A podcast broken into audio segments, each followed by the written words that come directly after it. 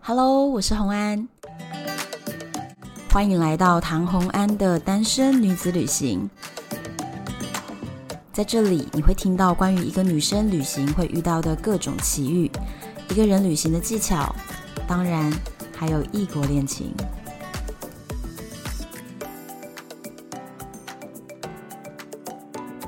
Hello，今天又回到我跟 Echo 的时间。 Hello，大家好。其实大家想说，我艳遇故事到底说完了没？到底还有多多？其实也没有了。没有了是 吗？那今天我们要聊什么？我是不是要回家了？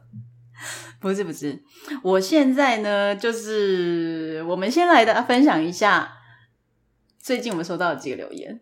哦，最近我们收到的留言可精彩了，来，赶快念出来。有一个人呢、他说我阿公八十一岁也在听，真的没有开玩笑。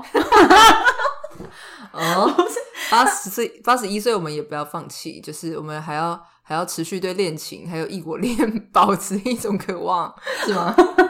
不是，我不确定他阿公是在听算牌还是在听异国恋，但无论如何，八十一岁阿公谢谢你。 然后再来是还有一个人给我留言什么，你知道吗？他说你的节目叫做《单身女子旅行》，你用“单身女子”这个字眼，你会不会一直单身下去诶，这是一种诅咒吗？ ？I don't care。所以也 OK，你也 OK，不，就是对你知了道为什么吗？为什因么为在我价值观里面，婚姻才是坟墓啊！你们， 我好好活在这好吗？好吧？让他继续活在这边，对对，然后，然后后还有一个，还有一个，他说。他说：“哦，我是你 podcast 的听众，然后很喜欢故事，然后说声音很好听，感情和赌场的交错编排很赞，然后很喜欢朋友 Echo，因为他觉得呢你是刚刚好的妙语如珠和幽默。这位听众，我觉得你真的是慧眼识英雄，没有，我想说 这位听众，你真是误会他了。还有什么叫做 echo？因为他就是野口，他就是对永远默默的嗯的那种阴沉科科科的人，对。没想，到还会被你发现，我还有一丝丝的幽默感，谢谢你。 诶、他有听出你这个交错的编排，我觉得这真的是铁粉才能听得出。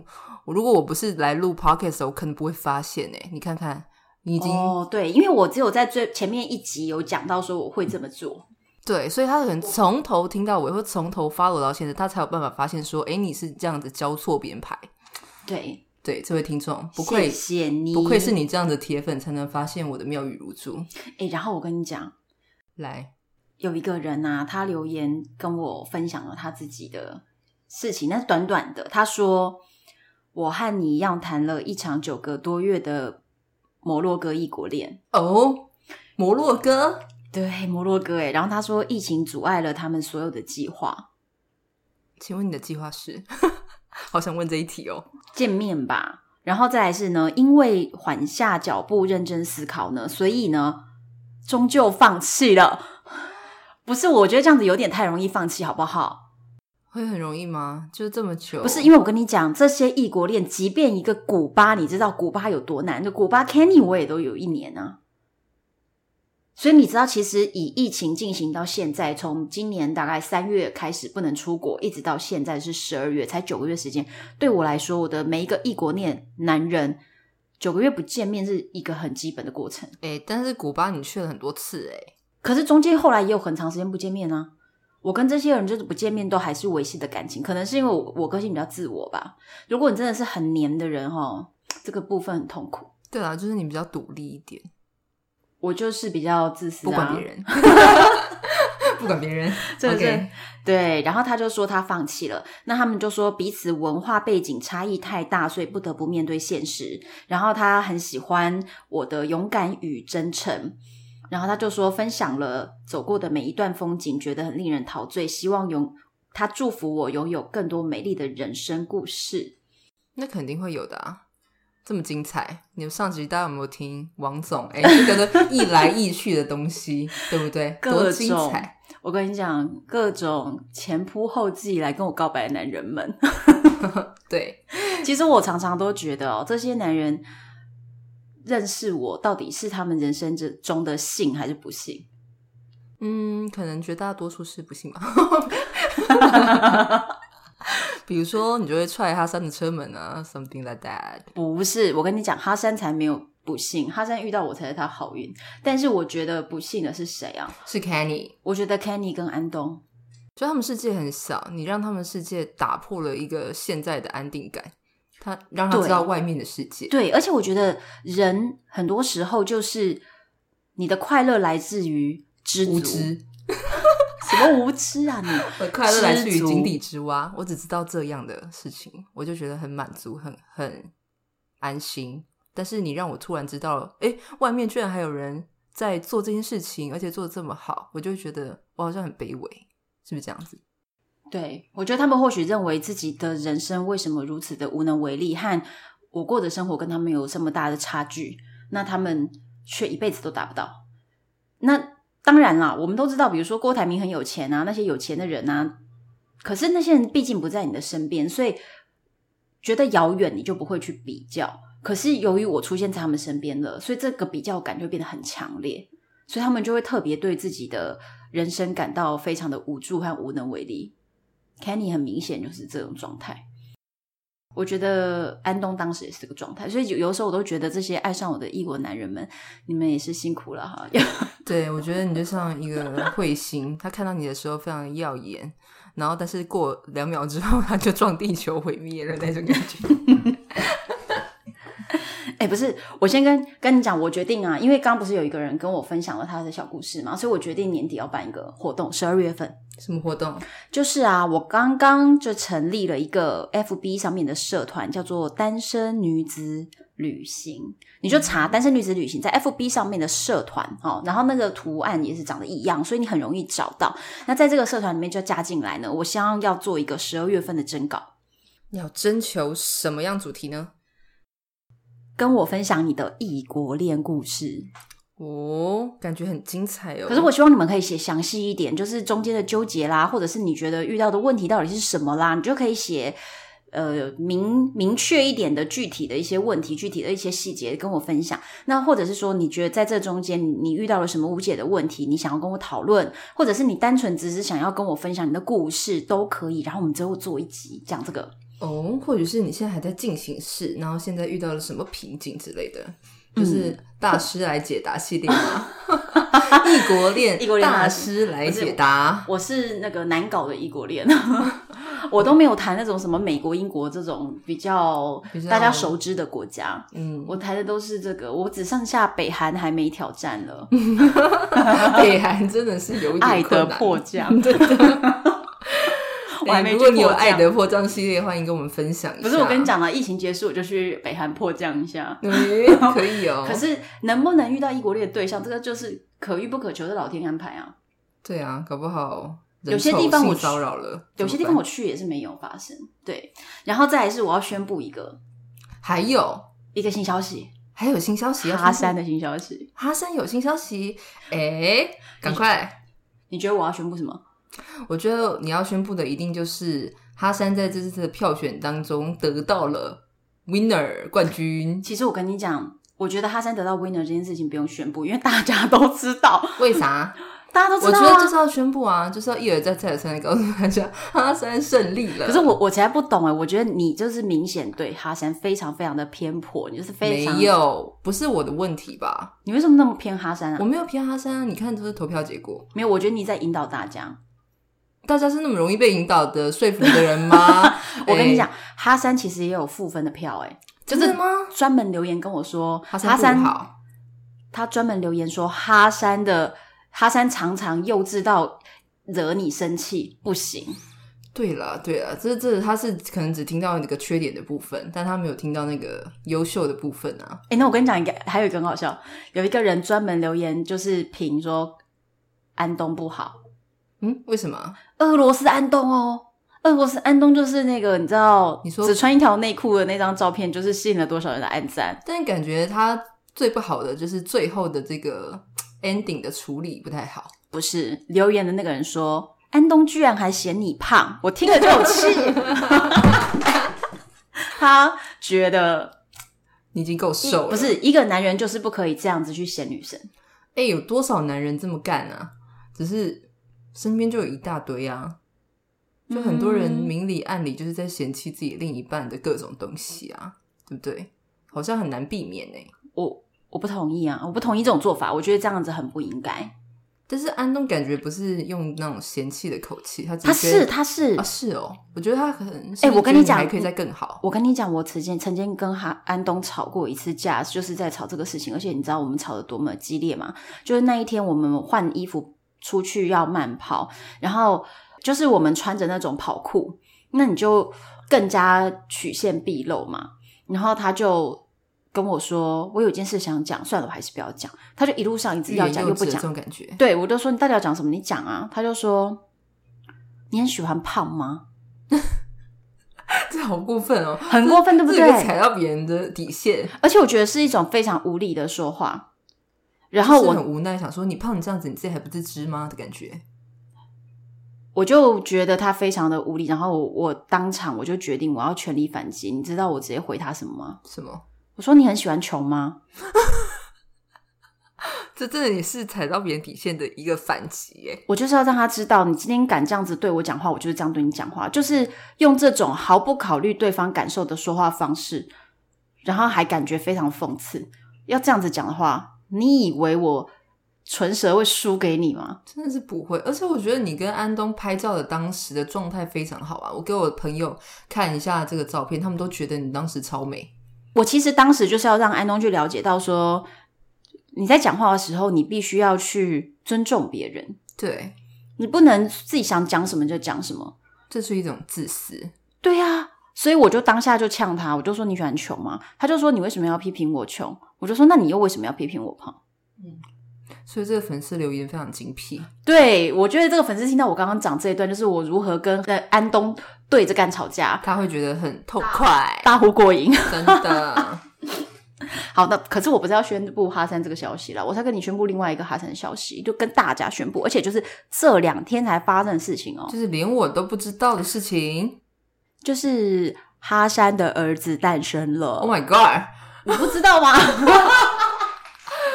所以他现在有一儿一女了，对是吗对对对对，而且我跟你讲，他那天很开心哦，前两天他就传说 I have a son，哈哈哈哈哈哈哈哈，就这样传来了。 所以他真的很开心哎。非常非常开心。然后很妙哦，我就跟之前我们有合作一起去摩洛哥的一些厂商讲见面的时候，就聊到说，哎，哈三生儿子哎，就昨天这样。然后他们就愣了一下说，生儿子了。说我们二月去的时候，今年的二月去的时候，他还没结婚呢、哎，我就说那我来查哈三什么时候结婚，因为他结婚那一天。我记得他那时候跟我说，是疫情的状况下，所以呢，迎娶就做的很简单，只做传统仪式，然后也就没有公开宴客。那那个女生家离他家就是走路十分钟，所以他们他就去把那个女生接回来，然后在家里面做传统游牧民族的那种仪式，然后跟装扮。所以那他还传了一张照片给我，那张照片上面就是用布把两个人都包成。像两个木乃伊，所以你啥也看不 见，就是你也看不见脸。然后那张照片里面，哈山的妈妈正蹲着，就是用 Hanna 在他们两个的脚上画一些图案以示祝福。反正就是一张，就是大家都被布包包裹成木乃伊，看三个不木出乃谁是伊， 谁，对，看不出来，对。然后就这样子的一张照片，然后那是他结婚当天，所以呢，我就回去找我们的对话记录，结果我发现他结婚那一天是三月三十一日。三月三十一日，现在是十二月，嗯，所以他其实又结婚了之后，立马又中标，可是就算立马中标，就算三月三十一日当天直接受孕好了，对，现在也是只有八个月，哎，是不是很有问 题？赶快去问一 下，没有，我已经问了， 我昨天就打给哈山，我说早产吗？我说哈山，I have a question。 嗯 about your son 。 然后我就说，为什么你三月三十一号才结婚？然后为什么今天小孩子就出生了？他就说，哦、i t s early，it's early。啊，我就说，What's early？Sex early or your son come early 。你到底是怎样？先上车后补票吗？然后他就说没有啦，没有啦，no no no。然后他说是因为小孩子早产，然后马上传一张小孩子躺在保温箱里面的照片给我看，哦，好那就可以，这就是一个证证明，他超好笑的，真就的是很好笑的，还要这样，我觉得是很搞笑的一个人。真的。对，所以他的儿子已经出生了，大家想看到照片吗？想赶快放在 Facebook 让我对们看给大家看一下可爱的保温箱照片，对，看他儿子是不是跟女儿一样会皱眉头， 没有，很可爱嘛他。儿子长得不像他。嗯，长得像他老婆，嗯，我觉得那你要不要把老婆的照片？哎，可以吗？我不知道，我得问一下哈三。对，因为哈山就是非常的追踪你的 Facebook，对不对？就是我跟你讲铁粉前来两天一个的笑话，大家前两天不知道有没有看我的 FB 啦。总之那天我就是回顾了一下我跟张勋杰在摩洛哥工作的时候的一个小影片，然后那个小影片就几张照片的那种 slide show 而已。那我上面就写了一段话，我就说：“哎呀，突然很想念我在摩洛哥的生活啊。”然后呃，Michael 哥很好笑啊，哈三很幼稚啊，这样。他结会果去翻译，我告诉你，对，结果你知道哈三打电话来就哦，哈三会每次打电话来都会先跟我说喂，用中文，对，他会用中文，喂，对，他说喂，然后我就说喂哈三，他就说哈三 childish，他他完全翻译了，然后完全我就说啊承认了这件事情。他就说 you know，我说 I know what 哈三 childish，这是一个抱 怨，这是一个对，他在抱怨 complain，我就说你有什么意见吗？他说你为什么要那样写？我就说那就是一个 joke 啊，因为我告诉你，他在常常惹我生气的时候，我只要一不爽，他就会说啊，I just joke with you，就他就嗯说、哦，我开玩笑，我开玩笑，他每次都这样子。所以呢，现在他好像有点怒了，我就说我只跟你开玩笑啊，他就好像没办法回你了。他就说你说我幼稚是开什么玩笑？我就说幼稚就是可爱啊，嗯，可以然后他可就以，这个解释，他又哈哈笑，很开心这样子。好，嗯基本上好容易取悦的一个人哦。哈山就是 big heart，就是我告诉你，真的，我觉得他是一个心很宽容的人，所以难怪他得第一名，就是名副其实。 对他他心真的很宽大啦。对，而且我们不管怎么样互相伤害嘛， 反正最后我们还是可以和好。没错，所以哈三这个故事线还会继续，就不知道什么时候会有下一集。反正就不是，等到反正有新消息我就跟大家报告啊！你看，对啊哈山的儿子都生了，对不对？他的第二个老婆生的儿子哦，然后我还问他一件事情，可是这样子一定会帮他扣分。那你要讲吗？好吧，我要讲你讲，我们要公平一点，对客观我要一点。来，我说你有没有谢谢你老婆帮你生了个儿子？他、他嗯、为什么问出这一题、啊？他就说我为什么要谢？那是我给他的礼物。哦，扣分，绝对，我告诉你，这个答案在台湾的大家的这种肯定是不行的啊。大众价值观绝对是不能接受。对我就说哈山，你必须去跟你老婆说 thank you。对，然后我我就跟他讲，我说你根本，你一个人又生不出小孩，我说 you only care about your son and you don't care about your wife at all。对，所以他就说哇，你说这句话跟我老婆骂我一模一样。我说废话，谁看不出来啊？所以哈三现在已经扣分，他被列为不能够嫁给他的那种男人。我没有要嫁他，而且还好我没有帮他生孩子。然后最好笑的是，我跟他说：“哈山，你这么自私，就是人家帮你生了孩子这么辛苦，然后你居然不说一句感谢，你这样子的话，谁要帮你生孩子？”他就说：“哦，安安，如果你帮我生孩子，我不会这样对你的。”我就说：“我不信。”然后接着他就说：“OK，you、can try。” I don't want to try 。 好了，大家一定会觉得这我们这到底是一种什么样的复杂的三角、四角、五角、六角的关系？可嗯是首先啦，先决条件就是说，在摩洛哥本来一个男人就是可以娶四个四个老婆，娶对啊四个老婆是合法的。对啊，对，所以他持续追求别的女人也是合法的，在摩洛哥也都没有道德上的问题。对，但他对这样是不行的，因为他这样子对他老婆，但是他要这样子对你是不行的。其实你他公平，对不没有对？所以我就觉得我跟他就是维持这种关系，然后他对我很好的这种关系，这样就可以了。我也没有要跟他谈恋爱，没有跟他结婚，也没有要跟他生小孩。那我就叫他说好好的去跟他老婆道谢。真的，因为有时候好像是这样子哦，你在谈恋爱是一回事，或者是享受这种追求感是一回事，但好像一到进入这种恋爱正题的时候，你就突然整个感觉就会画风大转变，就好像哈山一样，哎、 变成他老婆一样，怎么突然就不再贴心了？这怎么一回事啊？可是他好像从头就是没有爱过这个女生啊，嗯因为就是他父母选的嘛。好像是这样子哦。对，就是这样子啊。好，所以哈山生儿子了，然后我们再把儿子的照片跟大家分享一下。好好的了，，要进入今天的主题了。终于今天的主题是那些旅程中的人丑性骚扰。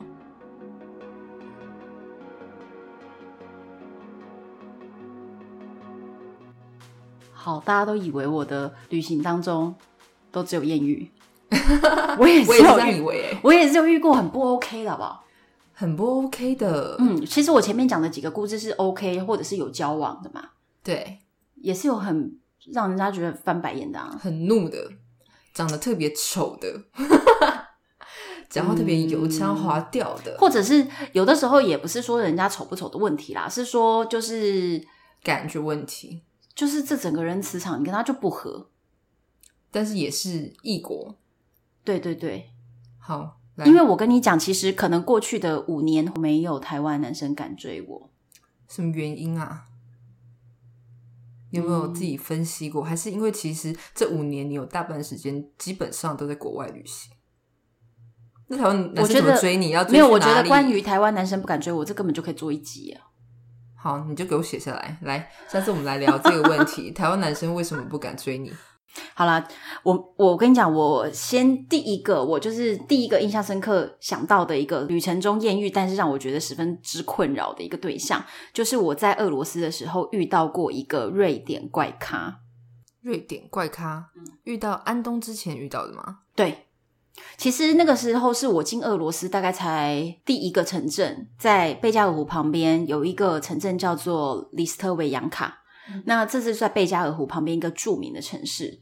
好，那这个城市小小的一个小镇，当时呢，我入住到了一个青年旅馆。这个青年旅馆呢，有两大特色，第一个呢，就是它没有网络，它就直接写了没有网，络对它它没有网络。哇，好不方便哦！没有，他就是要让所有的人，你们大家就在客厅里聊天，因为不聊天你也没事干，绝对无法让你划手机，非常原始这样子。也不错啦。我觉得确实不错，因为也确实让我在这个过程中交了一些朋友。算是一种人生体验。但是问题是，怎么跟他们语言不通的聊天？旅行者可以啊，英文啊，英文比手画脚，住在那边的也是一些就是异国我跟你旅行讲者嘛，里斯特维扬卡这个点很妙啊，因为它是呢，这个西伯利亚大铁路呢，由东向西和由西向东中间必然要经过的一个交汇点。嗯，而且大家一定会听，因为那里是贝加尔湖，非常重要的重点。所以呢，你就会在那边遇到非常非常多欧洲走陆路，从圣彼得堡、莫斯科一路玩过来，而且要玩到亚洲，玩到中国大陆，玩到整个亚洲的这些背包客。那我刚好是跟他们反向，我从这边要玩过去，嗯所以在中间就会遇到各国的欧洲人，嗯，嗯，蛮有趣的。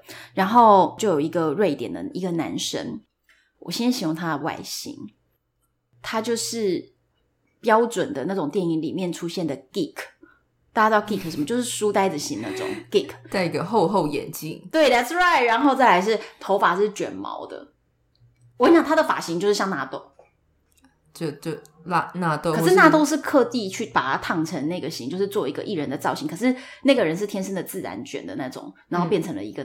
就很多电影里面看到的纳豆这一种感觉， That's right，电影里面的 geek 都长长同一个对样子，同一个样子，对，他就长那个样子，标准那个样子。然后再来是第一天呢，他就说：“哎、我们要不要去镇上走走？”所以我们就一起去镇上，就是吃喝啤酒和吃那个俄罗是说斯。大家还是单独？当时就有跟他只有你跟他，对，那但是问你旅程中你总是要任何人跟你约了什么，你要是有空，最最少你就是要答应说出去 hang out，因为如果你都不去的话，你一个人整天关在一个青年旅馆里面，到底干嘛？对啊，也是蛮无聊的。对，所以他就说我们去镇上的有好像有一个市场，我们去市场看看，所以我们就买了那种俄罗斯的那种熏鱼。嗯烟熏鱼，其实那个鱼就是从生的被烟熏烟熏到一种变成橡皮筋的程度，很硬，对，很硬，然后有点微透明的那种橡皮筋的程度，嗯然后配啤酒，然后在那边一直嚼那个烟熏鱼，这个下酒菜有点类似我们鱿鱼丝那种概念，对对对，可是他们那个鱼就是鱼腥味比较重，然后又很硬很很硬硬。对，那但这总是那个特色嘛，因为我们毕竟在贝加尔湖啊，所以我们就吃了那个东西。然后呢，那个男生就说他请我喝啤酒，好，那当下也都还行哦。结果后来呢，他就告诉我说，你知道吗？我们的这个青年旅馆啊，有一个院子里面有附设一间桑拿，嗯哼，你知道桑拿是什么吗？就知道啊，就是三温暖三温啦、暖啊对，然后那个桑拿呢，我当时并不太清楚说俄罗斯的桑拿是什么样子的，或者是怎么样进行。对啊，是比如男女还是什么？比如说哦，我举一个那种文化上差异，就是比如说像在台湾，你说我们大家一起去泡温泉，你很容易理解为说哦，我们大家去泡的是那种户外汤，但是每个人要穿泳衣，对，或者是单独一间一间，不然就是裸体，但是你要泡泡汤屋。对那在台湾的大众裸汤是非常少数，对对，所以在台湾，你大部分说大家去泡温泉，就是穿泳衣的可能性是很高的。对，那但是你在日本说大家去泡汤，绝绝对是是裸体，汤，对，绝对是男女分开的裸汤。对，对所以这个东西其实就是说不同国家有那么一些不同。所以呢，我虽然知道桑拿就是三温暖，可是我不太确定在俄罗斯，然后在一间青年旅馆附设的一个桑拿里面，它怎么进行啊？对啊，我就不太懂。嗯，然后我就说那个是穿衣服的吗？还是怎么样？他说，Of course，你要穿衣服也可以啊，那你不穿衣服也可以啊。我就说，嗯，所以什么意思？他就说就小小间的，他说。他们那个说是以时段做预约，然后一个时段最多三人，那你也可以自己一个人去预约，那你就一个人要付那个时段钱，或者是说三个人付一起 share 那个时段的钱，那就比较便宜一点。然后就跟我解释说，我们这个桑拿的服务不错，所以大家就可以去，就是有有这个桑拿可以用啊，不用白不用，都住在这了。好，跟我解释了老半天，然后他就是说。我昨天跟另外一个男的背包客一起去登记那个桑拿，我们都觉得很好。可是那个男生今天走了，你要不要跟我去用那个桑拿？哦，他们已经预约了这个时段，然后他们已经尝试过一次，所以他今天想要再去，他问我能不能跟他一起，我们就是两个人去了那个时段。但还我是就有一说点疑虑吧。对，我觉得有点奇怪。这然还是要看一下他的方式是什么，就两个人一起去洗澡的意思嘛。讲白一点就是这样子，有点像，有点像。然后我就想说，所以是嗯，我说所以那个是穿衣服的，他说你要穿衣服也可以啊。然后我就说嗯，可是不是重点是，那如果我穿衣服他裸体呢？对呀、 很奇怪呀、我并不想看到他裸体好吗？然后我就心里想说，这到底什么东西啊？然后。嗯中间充满了疑惑，然后再来是回去以后，我渐渐的感觉到有那么点奇怪，然后反反正正你没有回答他，正面回答他说要或不要。对我没有答应。然后回去以后呢，因为刚刚吹了很凉的风，其实我们那一天那个贝加尔湖完全是一个暴风雨状态，所以我后来回去房间呢，我就跑去睡了一下觉。那因为我们每个人睡的都是背包房，所以其实大家也可以进到别人的背包房，如果他要进来找你讲话的话，嗯，那他就直接进来站在我床旁边跟我讲话就可以。他就说：“你怎么一直在睡觉？你怎么不起来？”我就说：“哦因为我觉得刚刚好像有点冷到了，我就睡觉。”诶，适合泡， 适合去三温暖。 结果这时候，对对对，他开始邀约。接下来哦，他就出手了，来，他直接说：“我觉得你需要一点按摩。”然后呢，他就抓了我的脚，然后帮我按小腿跟脚。这样子有一点小小的亲密，会有一点吓到，突然的出出手，我跟你讲，我只能说这个东西差点没把他踹开。让我们回想一下 Kenny。Kenny 是不是也动不动直接给你？对你看着我的眼睛，给你你抚可摸一下以亲我了，然后他开始给你动手动脚。问题是，人家 Kenny 就是长得 帅，所以当下你就醉了。可是那个你瑞典这非男常的生，清醒，我真的不行，我当下就觉得，跳嗯，起来，对不对我就马上把脚收回来，我就说不要不要不要，他就说哦你不喜欢按摩， 是不喜欢你，对，反 我是不喜欢按 摩。正当时觉得超可怕的。啊，然后他就一直说啊，我们不是说好了吗？我们要一起去，我预约晚上几点几点这样。然后我就想说，你又靠没，答应，对哪招啊？他就是有一点强势型。可是我问可你、是哦，书呆怎么强势嘛？你说，他只是长得书呆子，但是他就是有点强势型。其实老实说，你认真，如果你摒除他的外貌，你认真去分析他在把妹的这个 tempo 上，他其实每一个动作都没有错，都还好啊，就是适时的进攻，适时的进攻，适时的进攻对，其实都跟 Candy 差不多，只是你跟他无缘，只是他就不是我的菜。对，所以我就觉得每一个进攻都觉得好讨厌，都是这样子的。然后我中间怎么脱身呢？是刚好有两个女生，她们拿着浴巾，然后要往我们主楼的这个门口走，要走到院子去，我就马上冲过去说：“你们要去干嘛？”因为他们看起来很像要去桑拿。他就说：“对，我们预约了这个时候的桑拿，我们两个要去，就两个另外两个瑞典女生。”我就说：“不是可以三个人吗？我说桑拿是怎么样？是裸体吗？什么？他就说，嗯，你要穿衣服也可以啊。哎你怎么回答的都一样嘞？我不知道这是不是欧洲人习惯的沟通方 式，他就是不说哎是瑞典人习惯的沟通方式？ I don't know，他就一直说要穿衣服也可以，我就说，嗯、那你们会穿衣服吗？他就说我们应该不会吧，因为他们两个女生啊，有什么好对，穿的？他们就说应该不会穿衣服。其实我在旅行中，他们都会以为我年纪非常小，因为我们东方人就看起是来就是显年轻。对我们看起来比较年轻，脸也比较年轻，然后看起来身材也比较娇小一点，比他们来说，所以他们都会以为我们是我是很年轻的小孩子，所以他们就说，那你要不要跟我们一起去？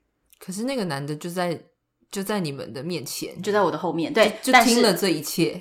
我不管他，但他不是就说我跟你已经约好了吗？我不管他，我马上说，那我去拿我的浴巾，然后我就加入了女子三人组，什么？我就跟那两个女生跑去桑拿了，所以我还是体验到了，但是我就摆脱那个男的，所以他错愕在后面，应该吧？而且无需跟他解释。我为什么要跟他解释他是谁？你懂吗？我难道今天才在青年旅馆认识他几个小时，我就对他有责任了吗？对啊，是没有啦，只是好像单独出去过，好像就你知道，不是，我觉得哦，台湾人要学习的一个点就在这边，就是你不需要为别人的要求和他的情绪负责。嗯，就是好像亚洲人或者就你喜嗯台欢湾我是人你的事，That's your problem，就是非常客气，就算是我要拒绝你，都要用一种很委好像还婉说不出来，对不对？你客还气的拒绝，对，可是我本来就没有要往下进展，所以我觉得我表达出一个明确的拒绝是一个比较好的事情。嗯，我也不想要让对方认为说好像我很呃暧昧不明。嗯，我觉得这很重要，我觉得要让我们的听众也明白这对，件就是事如果情你在旅行中的艳遇是你不喜欢的，就那些人他们其实呃西方男子会比较强势的表达，那你也要强势的 no。不喜欢就不要给他机会，对啊，摆明啦，嗯，怕什么？尴尬就尴尬啊，反正过两天不就不见到面了吗？此生不会再相见。因为你看单身女子旅行，我觉得注意自己安全也是很重要的，对你就是要明确的，不要让人家觉得说你的底线非常的低，然后明确随的便 no，对不要在那边客气，不好意思，我就不想理他。接下来，当然我结束了桑拿之后，我不想管他是不是一个人桑拿，他是不是要一个人去 share 一个时段的钱，That's his problem, not mine。对啊，因为你从头到尾都没有同意，对，我不想管他。然后再来，隔天我们大家要一起回到比较大的镇，然后搭火车前往下一个地方，就是回到这个西伯利亚铁路的主线上。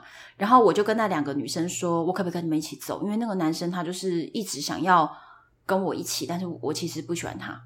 嗯，然后那两个女生说 OK，明白明白。然后我就跟那两个女生一起走，结果那个男的就跑来说他要跟我们一起走。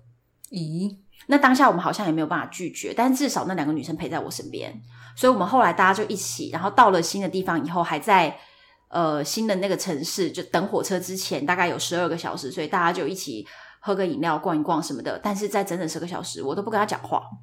嗯，就是非常明确的拒绝，对但他有找你讲话，只是你不搭理他，没有，他看得出来我没有要理他，所以他也没有找我讲话。一直到最后的时候，他很认真的跟我做了一个告别。我还以为跟你做一个告白， 吓死我 了！认真的跟你做一个认真的告告白，白是王 总，吓死我了！他就认真跟我告别说：“哦，我很高兴认识你啊，希望我们以后还会保持联络。”感觉还蛮有礼貌的啊。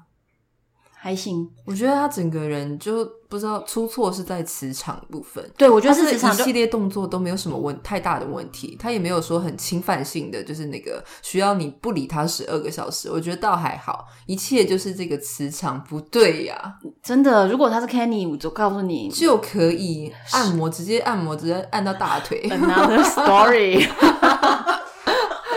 对呀、对呀、 对不啊对？如果是 Kenny 就这样啊，所以就这样 子，这所以有缘分问题有时候你跟那个人就是磁场不合什么的，所以我也是遇过这样子的事情。那我就是很明确、很明确、很明确的，我就是不理他，没错。所以那个人绝对不会有什么误会。所以后续才有安东这个故事的产生，对不 对？如果你理了他之后，一起去桑拿了之后，安东就掰了。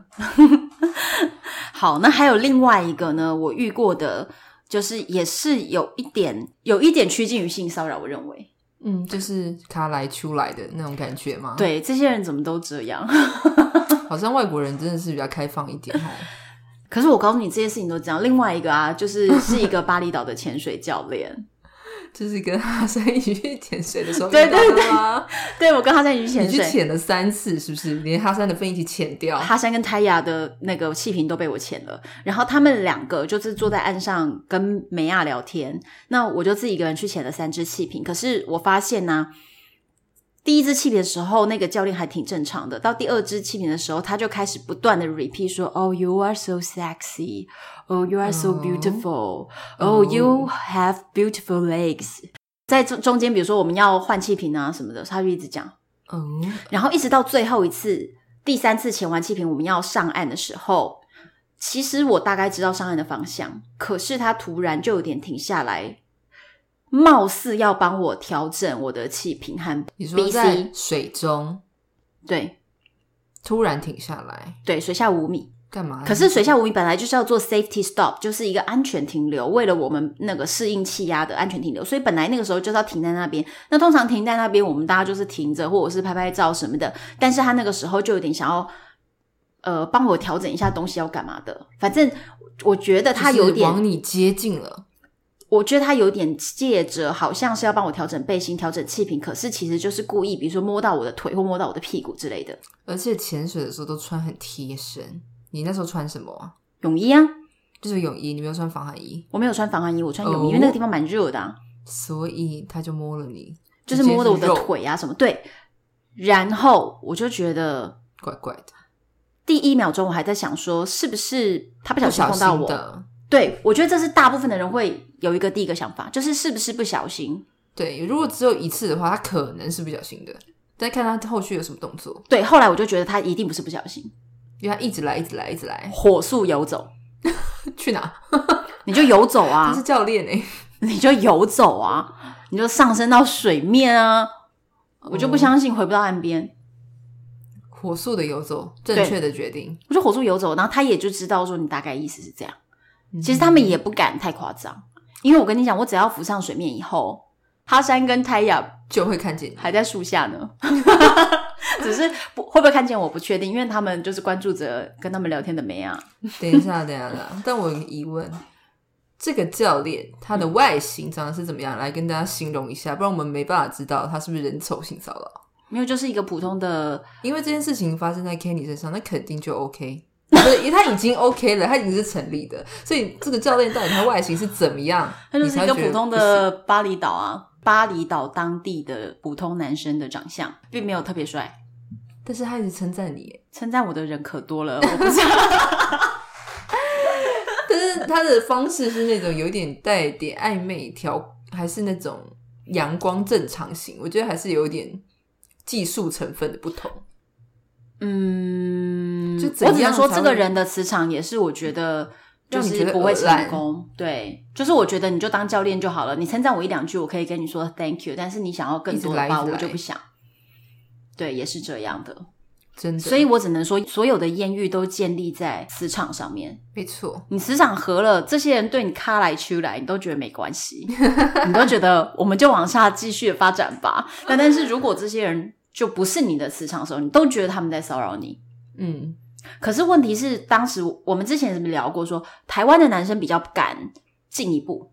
不敢对啊，台湾男生都要很确定、很确定、很确定，你真的会说 yes，或者是是女生已经摆明了一副就是我求你来追我好不好？那男生才要稍微跨一步。这是算是一种面子问题，可是同时，男生这也是保护了他自己啦，因为男生就不会有这种丢脸感。这种尝试，就是你你难保对方认为你在性骚扰，或者是他认为你在挑逗他，这实在是很难界限。对，就是那个度，每个人的那个尺度也不太一样，所以很难拿捏。对啊，如因为如果那个女生对你有 feel 的时候，男生稍微就是多摸个两一点下，点还好，哇，天雷勾动地火，对呃这个就觉得爱情故事就可以往下写对，了。就上次说过，这就是调情，但是对人人丑就是性骚扰。 对，事情就是这样， 事情就是这样。对。那我跟你讲，最后一个就是我认识过的一个蛮蛮精彩的一个，嗯，算是我利用了那个男人。怎么可以这样子？ 虽然说人家人丑，你怎么可以利用他？我告诉你，大家出来在外面走，就是利用来利用去，就是互相利用。好，我跟你讲，我旅行了六十个国家，我认为男人最好色的国家是哪一个？土耳其。土耳其是大家的梦想清单之一，耶。嗯，我不是说所有土耳其每一个男人都不好，但是土耳其男人是真的非常知名的，你在网络上随便查你就查得到哦，不是我个人的评论哦。很喜欢动手动脚，嗯哼，然后很喜欢跟你说他爱你，很喜欢说 When will you back for me？又是这一句，对对对，都是这样子的。所以土耳其男人真的是非常明显，而且呢，在我自己去土耳其之前，我就遇过别的地方旅行者已经去过的跟我说：“哦，全世界最好色就土耳其男人。嗯，”然后我真正去了以后，也确实感受到这个东西。你在网络上可以查到非常多，很多女生会说土耳其男人很爱动手动脚，你只要跟他合照，他一定搂你，搂肩膀是基本的。搂腰，搂腰搂屁股，然后他就会故意做的好像一副我们只是拍个照啊，不要那么大惊小怪。就是真的是会卡油的时刻，他们就就是不会会这放样过，，然后再来是还有一个非常知名的土耳其男人绝对卡油的时刻，就是你去做热气球的时候。我跟你讲，做了热气球不是要从大篮子里面爬出来吗？对所有的男生请你自己爬，手脚并用自己爬。女生的话，举屁每股一个公主抱，每一个都啊给你公主公主抱，哇塞！可是我跟你说，师奶们在这一个关卡都非常的开心，心花怒放。 对，因为毕竟师奶们比较起来，那些都是年轻小哥哥啊。对，可是这也代表的就是为什么土耳其男人要跟公主抱，他不一定要、啊，他为什么抱对？你？他每一个你只要是女人，他就过来抱。他其实是一个客户服务吧， 我觉得。我觉得他假借客户服务之名来揩油。哦，我不确定哎、真的吗？我真的觉得啦，就是，但是我并不是说所有所有的土耳其男人都不好，但是我只能说这个名声在国际上绝对是有名的，因为我遇过非常多旅行者都是这么说。嗯那我确实在土耳其也。就亲是身也感经历受到这样，对。那我刚刚说，我就是借由着他们好色的这个对习性，然后我就利用了一个男人，是发生什么事？就是在二零一五年吧，当时的土耳其伊斯坦堡的机场并没有提供免费的公众的 WiFi，天哪！不可思议。你知道那个时真的是不候可，思议耶，在网络上有一个就是各国机场大家就可以回报评比啊，所有人都会特意的上去土耳其的伊斯坦堡机场直接大骂他们说：“你知道现在是二十一世纪吗？为什么不提供免费网络？”因为不想让你在这个机场的时候评论我， 但是我们离开的时候绝对会评论，因为实在太讨厌了。然后我那个时候才刚经历了，就是呃，我回俄罗斯的过程中，反正我妈找不到我，然后她后来就搞得天下大乱，就很是可怕耶！搞到台湾的外交部啦、俄罗斯的外交全部世啦，界都在找唐红安，对之类的， 所以那个时候很严重。所以后来我妈就要求我说，到任何一个地方，我上飞机前一定要报告，然后下了飞机我要报告我抵达了。结果我到了伊斯坦堡机场，我居然没有办法报告连网络，对，怎么办？到时候我妈要开始联络外交部，怎么办？对啊，很可对怕。可是土耳其很烦哦，他们买网络那个网卡放在外国的手机里，最多好像只能七天，超过七天，你这只手机就被锁起来，你再买一个新的网卡也没有用。然后为什么要这样呢？因为他们在锁外国的手机，因为当地的哦手机税金非常高，嗯所以他们锁外国手机。那当然，现在啦，在二零二零年的现在，超级不方便，这些事情已经解决了，嗯有一些公司都可以提供你就是 WiFi 机比等较等。长期的这种旅行对者，，那当时我是要去土耳其一个月，所以买一张 SIM 卡一点都不现实，对啊，七天就有被被锁机，而且你换卡也没有用哦。嗯，那所以我就决定，我就是不买任何卡了，我那就是你要蹭 WiFi，对不对对我就蹭 WiFi。那但是我那个当下在机场，我非得先蹭一个来，怎么蹭？勾引一个来蹭，而嗯且要当地人， 没错，你知道我怎么弄吗？我就是在那个机场出来，就有一整排租车啦、tour 啦、交通啦，就是卖行程啦，就一大堆那种店铺嘛。然后我就在那边走来走去，走来走去，就看到哦，其中有一个店铺里面只站了一个店员。那这个店员呢，非常的矮小，那个男生大概只有一百五十公分，真的很矮小的男生。嗯，然后他的店呢，门口一个人都没有，所以我心里想，好时机来好时了。机，我因就为是成为他的顾客，因为我跟你说，其实土耳其男人有一些人长得是非常就是混血那种呃中东跟欧洲的那种血统混血，真的是很帅的那种。嗯所以那种有帅哥的店铺门前都挤满了好几个人，啊这么现实的吗？真的是这样。那所以那个很娇小的男人，我一想我就知道，由于他的身高问题呢，他的艳遇肯定比较少。哎，这是无可奈何啊。然后我就过去跟他瞎聊，我就说：“你知道怎么样才能够有网路吗？”他就说：“哦，机场没有网路。”我说：“对呀、难怪我都找不到。”然后接着我说：“那要去哪里买网路？”其实隔壁两家就在卖网路，反正我就是净问一些废话。嗯，然后问完了废话，再继续的闲聊，我就说是哦，那你们这边是在卖什么啊？但是你也没有买，那你知道卖网络多少钱吗？因为我也不去问网络那一个店面，我就继续问他。所以其实搭讪意图明显，哎，所以他就说，就是四天之后啊，可以排休。你干嘛会在哪边？你会在伊斯坦堡吗？我们可以一起出来喝咖啡。我就说可以呀、然后他就说，那我们互相留 WhatsApp。我说好啊。可是我说问可题是是我你没怎有么留网络。 对，他就说我分享我公司的热点给你。哎，所以他就连连了公司的热点给我之后呢，我就说，嗯，那我可以顺便传个讯息跟我妈妈讲我已经到了嘛，不然我妈妈会担心我。他就说，哦，no problem，因为你都已经热点给我了呀，对啊，所以我又在旁边跟妈妈上了一联系下了一下，再跟当时的男友安东也联系了一下。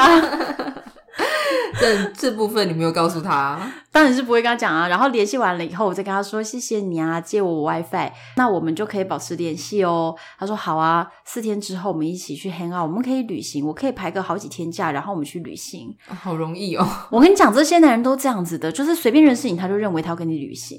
天哪，你可以很清楚他们想干嘛，真的想干嘛？完全意图明显。对，完全意图不明过显、啊。问题是，这是你自己去搭讪人家，我女生就是去利搭用讪人他呀，家我就是利用他，然后接着离开了以后，我就把那个他的 WhatsApp 封锁了。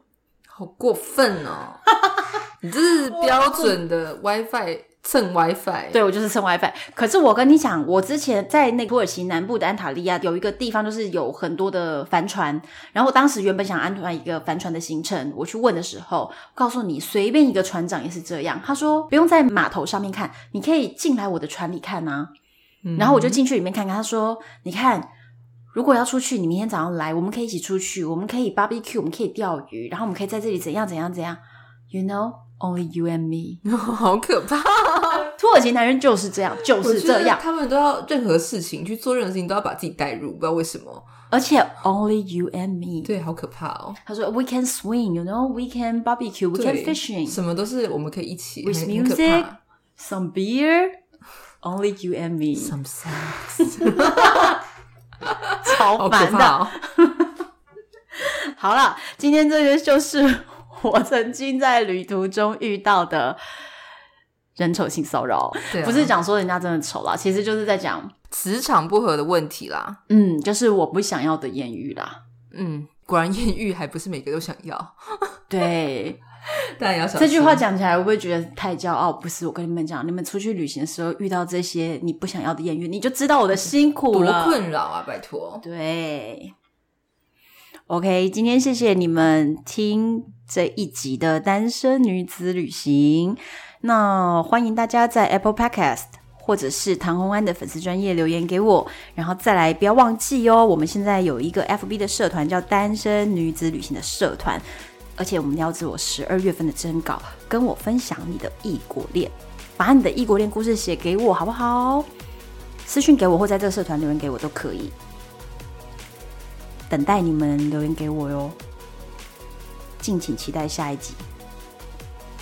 我是红安，拜拜。